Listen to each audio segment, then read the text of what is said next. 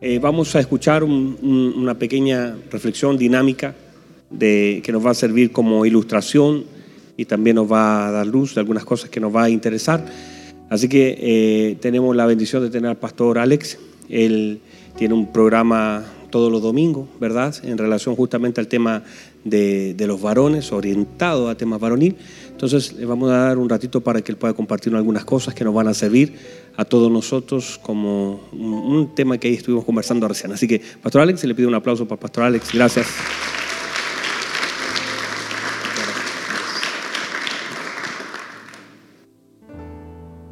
Gracias, Pastor. Eh, me echó al agua así, sin salvavidas. Bueno, hermanos, el, uh, el pastor cuando me habló de este retiro, se atrevió a hacerme una invitación de compartir con ustedes algunos tips, me dijo. O sea, quiere que, que, que comparta algunas cosas prácticas con respecto a la vida de un hombre de Dios. Y yo creo que la mayoría de nosotros somos hombres casados, ¿verdad? La mayoría. Levanta la mano a los casados. Pueden bajarla. Ahora los que están felizmente solteros.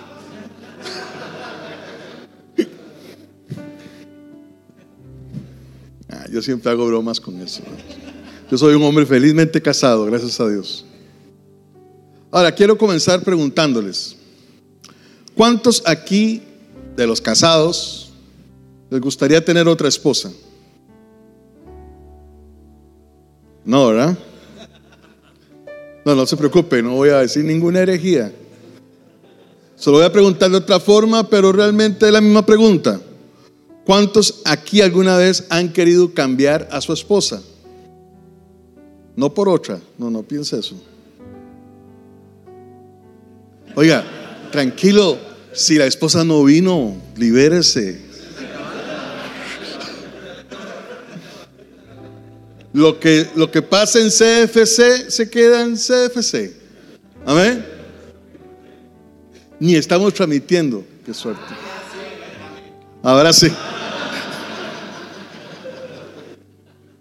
Bueno, le voy a hacer la misma pregunta, pero de otra forma.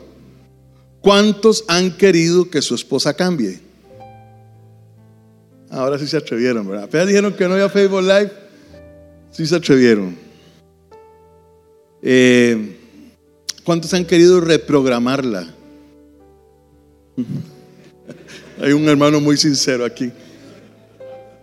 Algo así como querer cambiarle el software, ¿verdad? cambiar así algo como el disco duro. No el hardware, porque ya es otra cosa, ¿verdad? Solo, solo el software. Pero hermanos, entre hablar medio serio y medio en broma, algunos en algún momento hemos pensado que nuestro matrimonio sería mejor si nuestra esposa ¿Cierto? Yo lo reconozco. Algunas veces pensé eso. Pero la verdad es que pensar así conlleva un doble error. Porque primero, la base del amor es la aceptación mutua. Con las virtudes, piensa usted en las virtudes de su esposa por un minuto. ¿Le alcanza? Piensa en los defectos, tiene media hora. No.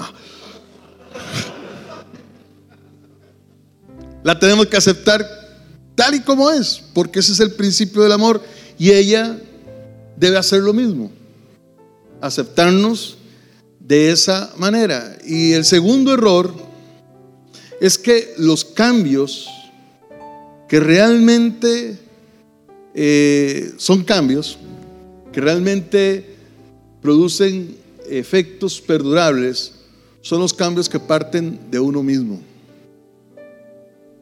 ¿Me hago entender? Son los cambios que parten de uno mismo. Hace tiempos escuché esta frase, la victoria privada precede a la victoria pública.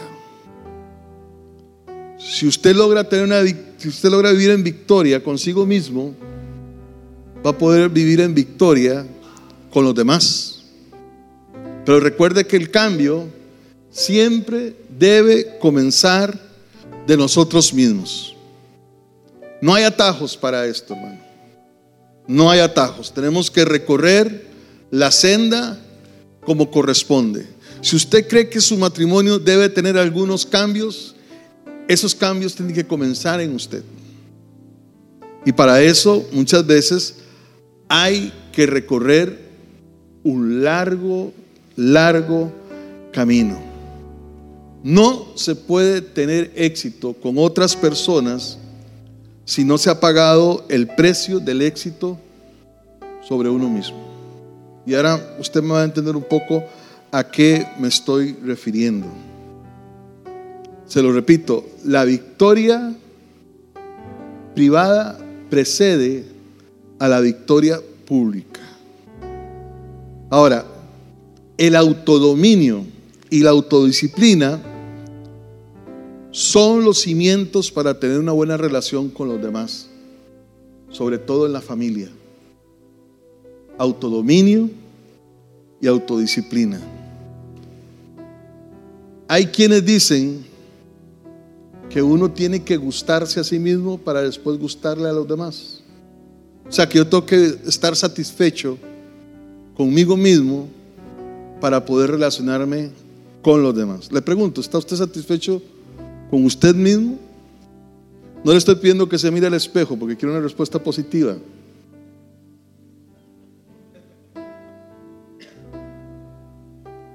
Pero ¿está satisfecho con, consigo mismo?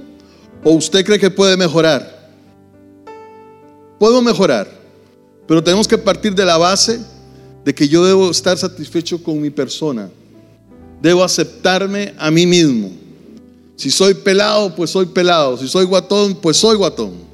Pero no hay nada mejor que ser un pelado y un guatón feliz. Te lo digo por experiencia. Entonces, uno tiene que partir de esa base, del concepto que uno tiene de sí mismo. Si usted tiene un concepto de sí mismo sano, va a poder relacionarse correctamente con los demás. Es así. Ahora, ¿qué es lo que nos frustra a nosotros siempre? Cuando llegamos a situaciones en las que perdemos el control. Eso es lo que siempre nos frustra. No sé si a ustedes pero a mí no hay cosa que más me entristezca que yo pierda el control y diga algo o haga algo que lastime a las personas que yo quiero. ¿Se identifica usted con eso? Esa es una realidad para muchos. Por eso el apóstol Pablo, y aquí vamos ya con la Biblia, nos dice en 2 de Timoteo capítulo 1 verso 7, porque no nos ha dado Dios espíritu de cobardía, sino de poder, de amor y dominio propio. ¿Qué espíritu nos ha dado el Señor? ¿De qué dice?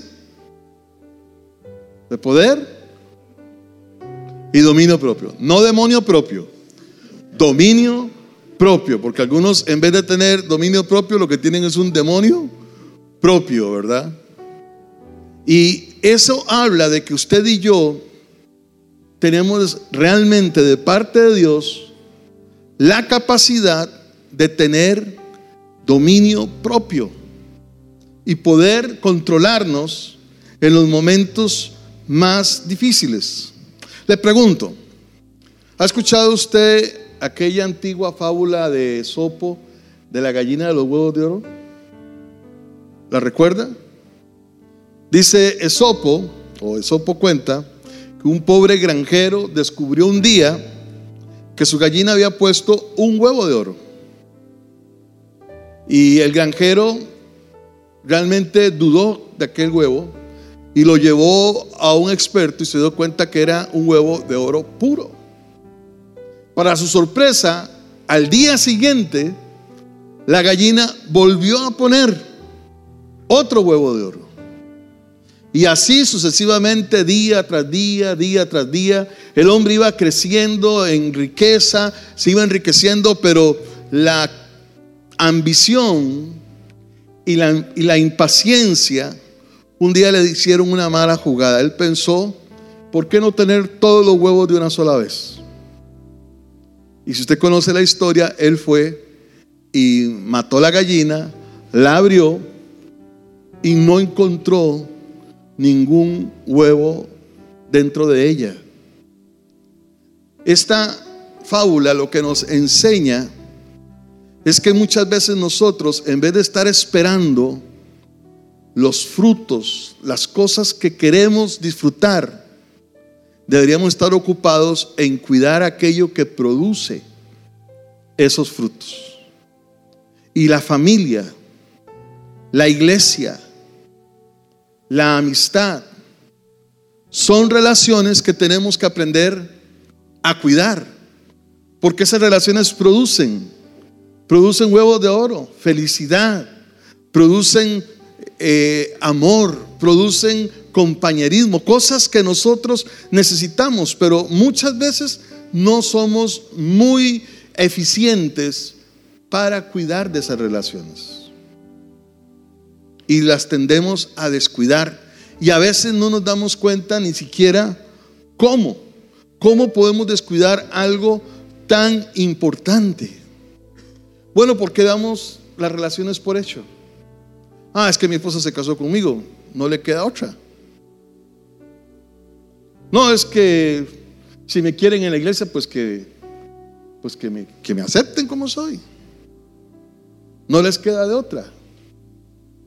Y esas actitudes, sin darnos cuenta, van debilitando las relaciones y van afectando el matrimonio.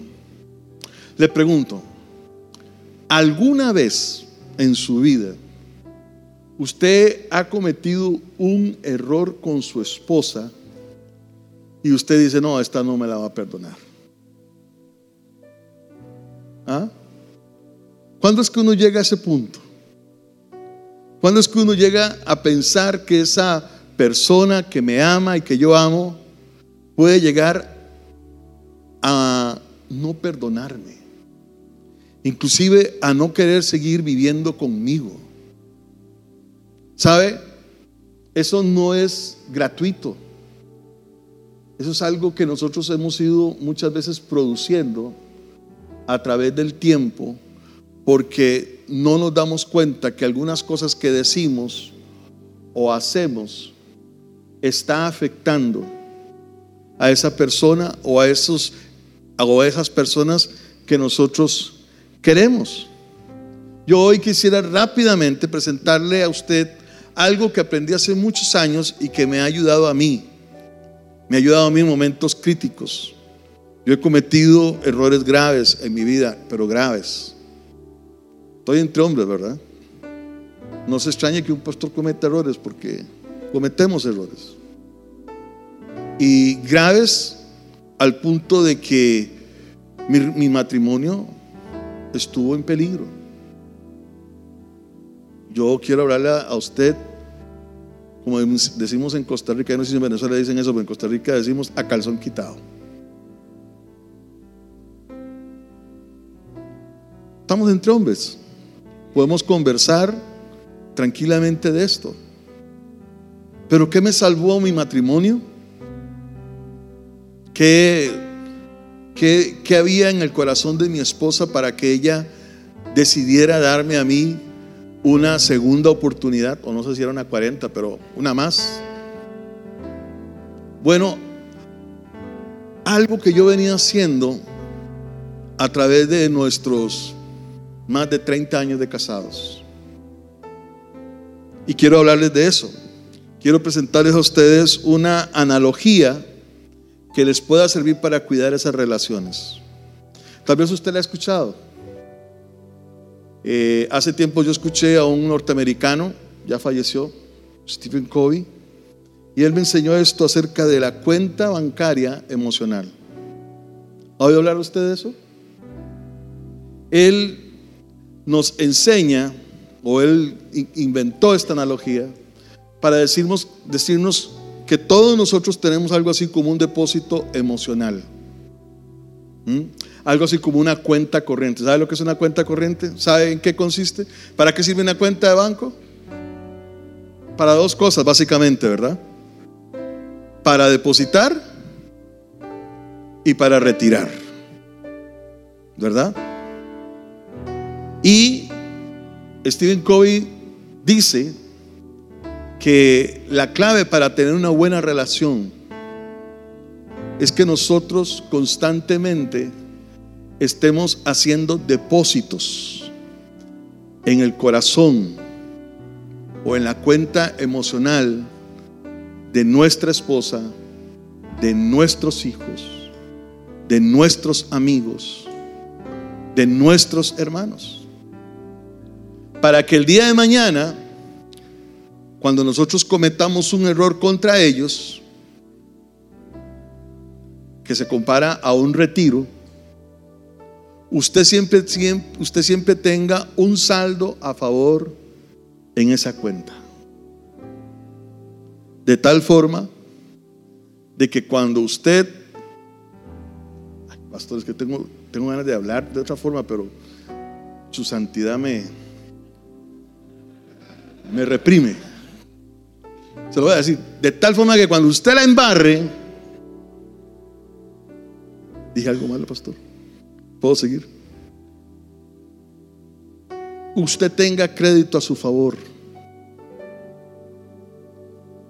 Y esa persona le pueda perdonar y le pueda dar otra oportunidad. Entonces, cuando nosotros hacemos cosas que bendicen a la otra persona, lo podemos comparar con depósitos. Estamos depositando en esa cuenta del banco emocional, ¿verdad? Y hay que hacerlo siempre.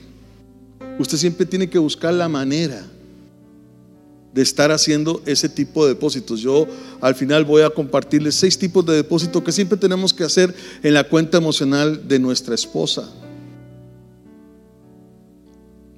Y tratar hasta donde sea posible de no hacer retiros de no cometer errores, de no afectarle a ella en su, en su autoestima, en su vida emocional, en su vida espiritual. ¿Me estoy haciendo entender, hermanos?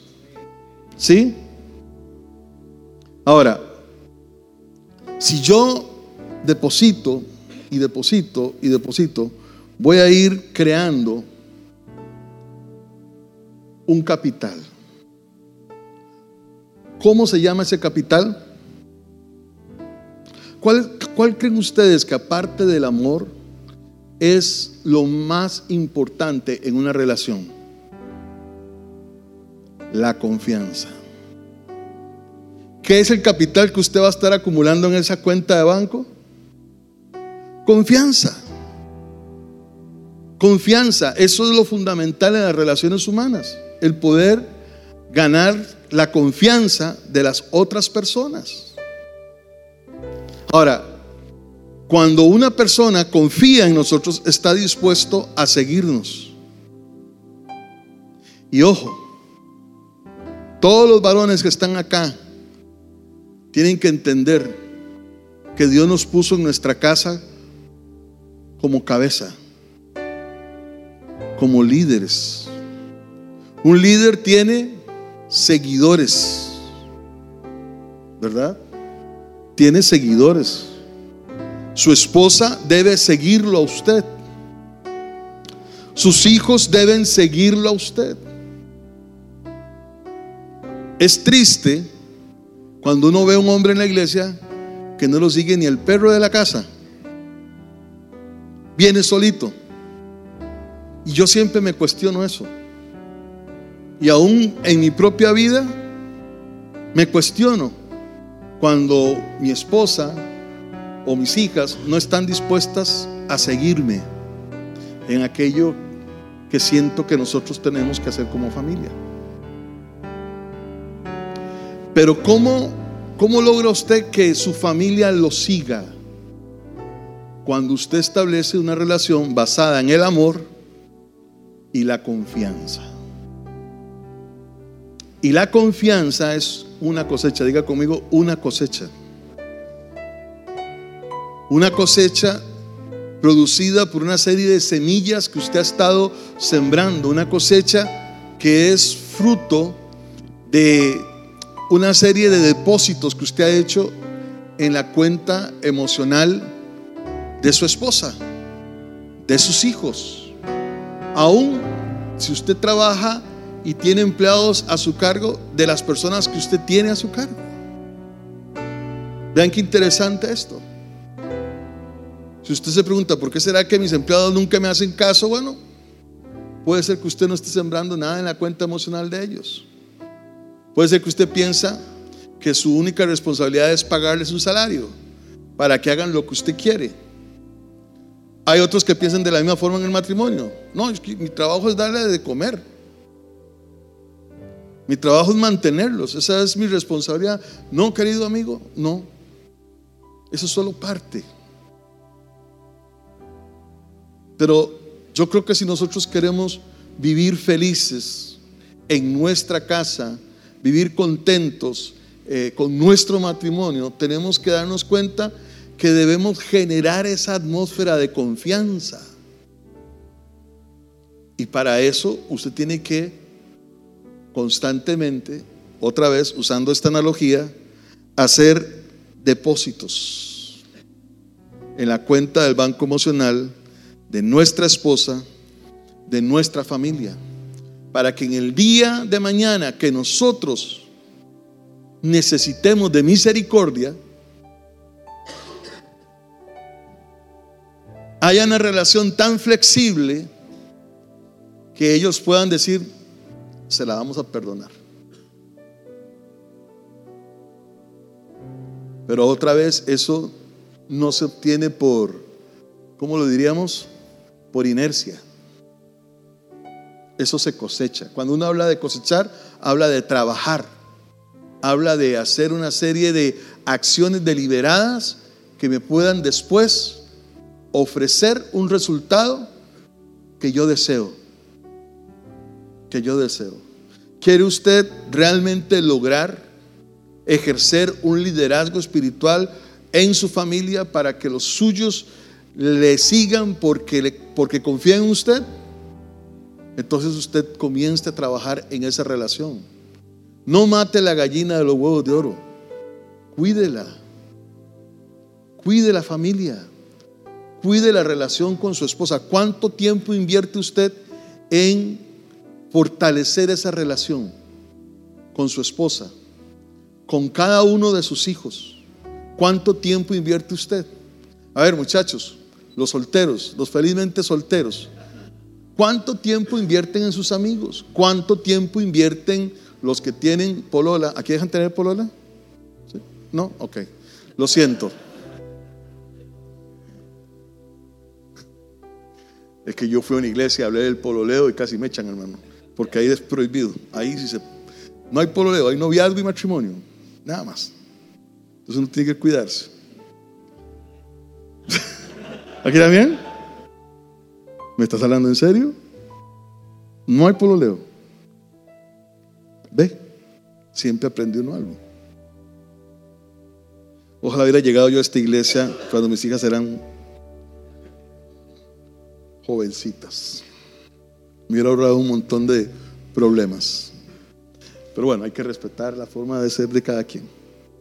Ahora, usted necesita entonces generar confianza en la relación. Y para lograr eso, mi amado amigo y hermano, ¿cuánto me queda? ¿Dos horas? No. No me tiente.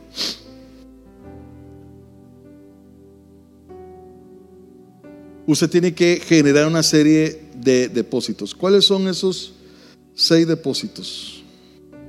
El primer lugar, comprender a la otra persona. Ser siempre comprensivo. Ahora, ¿qué quiere decir eso de comprender? Comprender. Básicamente quiere decir tener la habilidad de ponerse en los zapatos de la otra persona. Cuando usted llega a su casa y encuentra a esa mujer furiosa, que no lo recibe con el cariño y con el amor que usted espera, sino que lo recibe. Mira, ahí está la comida, siéntese a comer. Antes de que usted reaccione, trate de preguntarse, ¿qué le habrá pasado a esta mujer durante el día? Para que esté así tan enojada. Eso es ponerse en los zapatos de la otra persona, tratar de entender a la otra persona. Cuando usted tiene esa actitud, usted está haciendo un depósito en la cuenta emocional de ella. Y cuando ella está así enojada, estresada, y usted le acaricia el cabello y ¿cómo está? No me toque, no importa. ¿Cómo ha estado el día? ¿Qué pasó? ¿Tuviste algún problema? ¿Hay algo en lo que yo te pueda ayudar? Eso es un depósito. Un depósito. Ahora, ¿qué es un retiro? Lo contrario a, a comprender. ¿Qué es? ¿Qué es lo contrario a ser una persona comprensiva? ¿Mm? ¿Por qué se ríen? ¿Están sintiendo culpables? ¿O se están acordando de algo? ¿Ah? Sí, que muy sabio, hermano. Muy sabio. Incomprensible. ¿Cuándo es que nosotros no estamos dispuestos a ponernos en los zapatos de ella? Cuando nosotros tenemos una actitud demandante. Cuando lo que nosotros pensamos es que ella simplemente no puede estar así. Y uno dice, no, es que esa no es la mujer con la que yo me casé. Y comienza usted a decirle, uno tiene que tener dominio propio para poder hacer este depósito. Para tratar de ponerse en los pies, eh, perdón, en los zapatos de la otra persona. Porque si usted la encontró estresada, no le dice, mija, no comamos hoy aquí. Salgamos. Aunque sea comernos un helado. Pero salgamos. Cuando usted toma esa reacción, ella se desarma. Porque ella quería pelear con alguien, pero la otra persona le dice, mija, mira, todavía no, no se ha ocultado el sol, vamos al parque, conversemos, hablemos.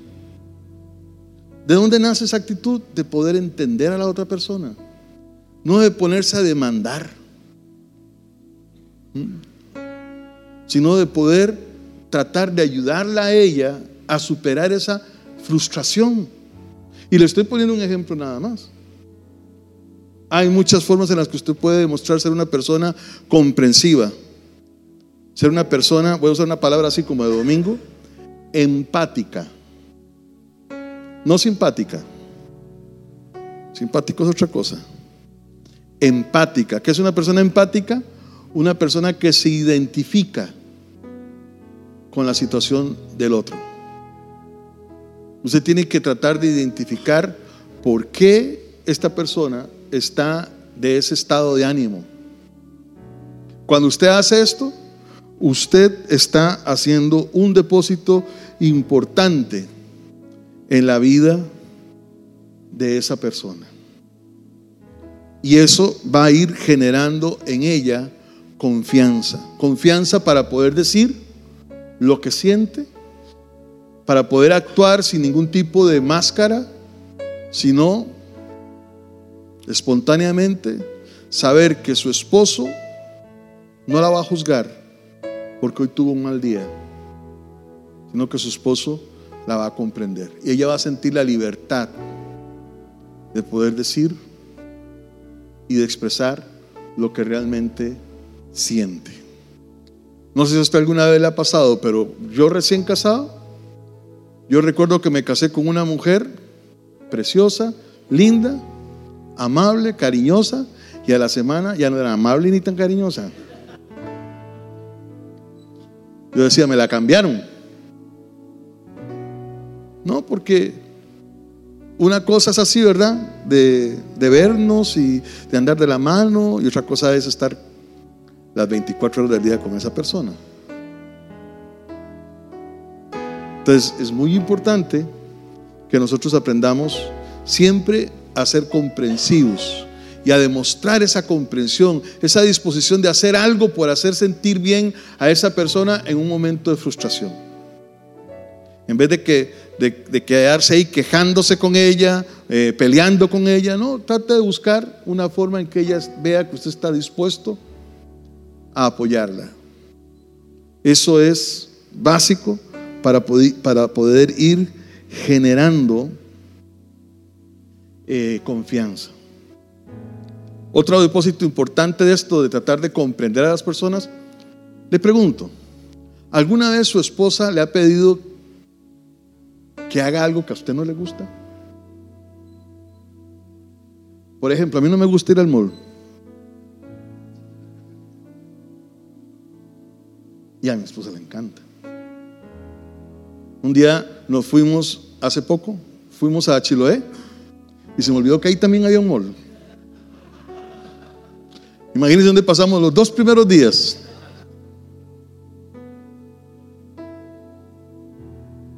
Pero ¿sabe por qué uno está dispuesto a hacer eso? Porque está interesado en la otra persona. Recuerdo un amigo mío que acompañaba a su hijo a, a prácticas de béisbol. Obviamente como centroamericano a mí el béisbol no me hace mucha gracia. A los venezolanos les encanta, pero a mí no. Y ese amigo mío también era hasta el mismo equipo de fútbol mío. Y entonces él iba todos los sábados con el hijo a prácticas de béisbol. Yo le decía, pero ¿a ti te gusta el béisbol? Y él me dijo, no, pero me gusta mi hijo. A veces tenemos que sacrificarnos, caminar una milla extra para poder demostrar ese grado de comprensión. Segundo, Preste, uy, esto sí es difícil, preste atención a las cosas pequeñas, a los detalles. a nosotros nos gusta que nos, den, que nos hagan algún tipo de detalle, ¿no es cierto? Nos hace sentir bien, ¿verdad? Bueno, a nuestra esposa mucho más. Y a veces ellas dan muestras, pequeñas muestras, hacen pequeños detalles para agradarnos. Y nosotros no nos damos cuenta. Por ejemplo, a mí me gustan las guatitas, a la valenciana. Pero usted sabe cómo se cocina eso. Mi esposa detesta esa cuestión. Por el olor, por la cuestión, con solo que ella se imagina de dónde viene de la parte de la vaca esa cuestión, se quiere vomitar. Pero un día yo llegué a la casa cansado, ofuscado, y ella tenía la mesa servida y me tenía guatitas. Yo llegué como un, ¿cómo se dice? Energúmeno. Sobre el plato, me lo comí y me fui a dormir.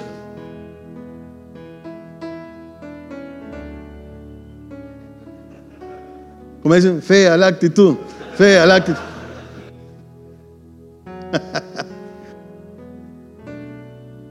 Duré por lo menos seis meses para volver a probar guatitas en mi casa.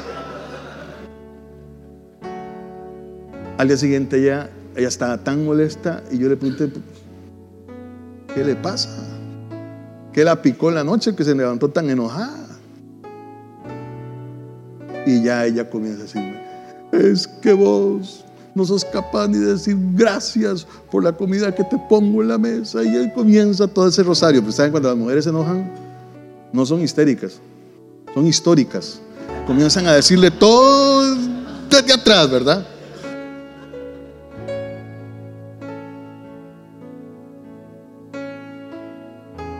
Hay que tenerle cuidado a esos detalles. Cualquier detallito, reconózcalo celébrelo. Que ella sienta que usted le reconoce el esfuerzo Tercer depósito. Mantenga los compromisos. Cumpla las promesas. No hay retiro más terrible que lo deja usted, pero en cero en la cuenta del banco emocional de una persona, que usted no cumpla una promesa. ¿Le ha hecho usted alguna promesa a su esposa que no ha cumplido? ¿Que no cumplió? ¿Se acuerda de una? ¿Se acuerda de una? Como aquella que dijo, mi amor, yo te prometo que el próximo año te llevo de tu mamá.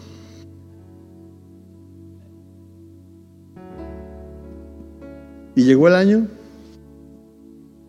y nada. O a los hijos. ¿Cuántas promesas le hace usted al hijo que no cumple? ¿Qué pasa al final? Que el hijo no le cree a uno. No le cree. El hijo entiende al final que siempre va a haber algo más importante que él. Pero si usted quiere tener una cuenta al banco emocional de su hijo o de su esposa llenita, siempre cumpla con las promesas que hace. Siempre cumple. Por si la Biblia dice, sea vuestro decir sí, sí o no, no.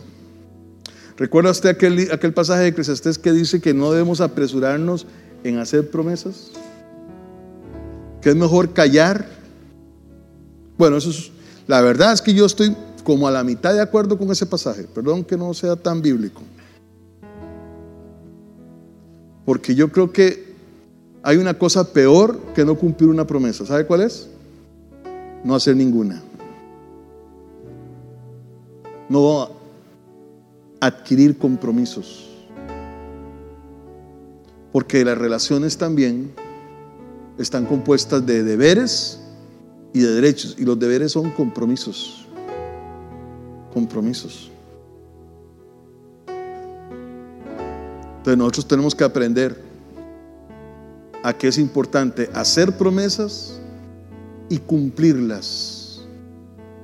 Y cumplirlas. Porque eso va a generar, creo que de todos los depósitos es el, depósito que más confianza genera en el corazón de las otras personas. En cuarto lugar, y me apresuro porque ya ver está rascándose la pierna, nervioso, sea claro con las cosas que usted espera de la otra persona.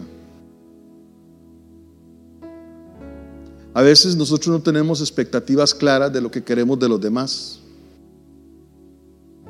Pero es muy importante que la otra persona sepa exactamente qué espera usted de ella.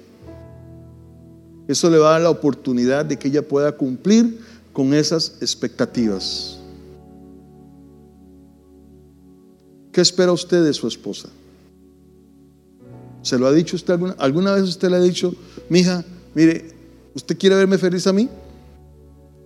Yo espero esto, esto y esto y esto. ¿Alguna vez lo ha dicho? ¿O es de los, que, de los que esperan que ella sea divina? Que además de cocinera, lavandera, enfermera y todo, que adivine. ¿Se ha tomado el tiempo usted para decirle a su esposa, Sabes que yo he pensado que si hiciéramos esto, yo me sentiría bien feliz, me sentiría realmente feliz. ¿Ha tomado usted ese tiempo? La mayoría de nosotros creemos que eso no es necesario, yo creo que es muy necesario. Para que entonces le demos la oportunidad a ella de contribuir a la relación. En quinto lugar, demuestre integridad personal. ¿A qué me refiero? A que todos nosotros tenemos que aprender a ser leales con el ausente. Me voy a explicar. Me ven como muy raro. ¿Qué quiere decir eso? Que yo nunca voy a hablar más de alguien que no esté presente. Casi todos los domingos hay familias que comen pastor al pastor. Qué largo predicó hoy. Qué largo. ¿Cómo es que viene con, con chaqueta en verano? Me bendice verlo así sin chaqueta, hermano. De verdad. Y el hermano que acomoda los autos no vio que no me dejó entrar. Y comenzamos a hablar mal de la gente, estando ausente. Entonces podemos hablar mal del pastor. ¿Alguna vez ustedes en su casa han hablado mal del presidente?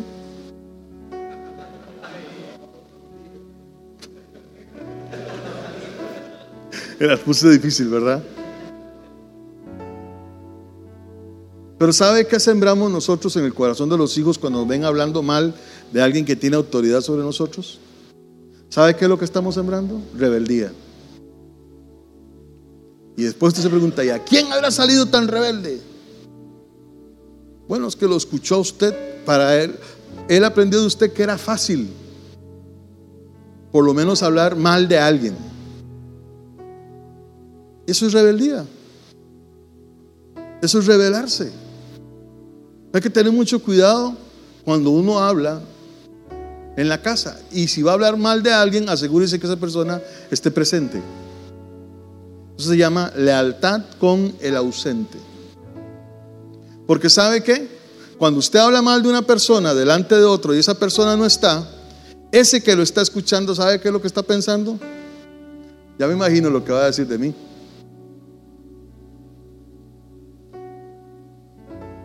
Porque uno sabe que si le fue fácil hablar mal de esta persona, también me va a ser fácil hablar de mí. Entonces, sea siempre leal con el ausente, demuestre integridad. Que usted no habla mal de las personas cuando no están presentes. Eso es un depósito muy importante. O sea que cuando hablan mal de la suegra, asegúrese que la suegra esté. ¿No? no, hable entonces. Y por último, el último depósito, cuando usted se equivoca, discúlpese sinceramente y de forma instantánea.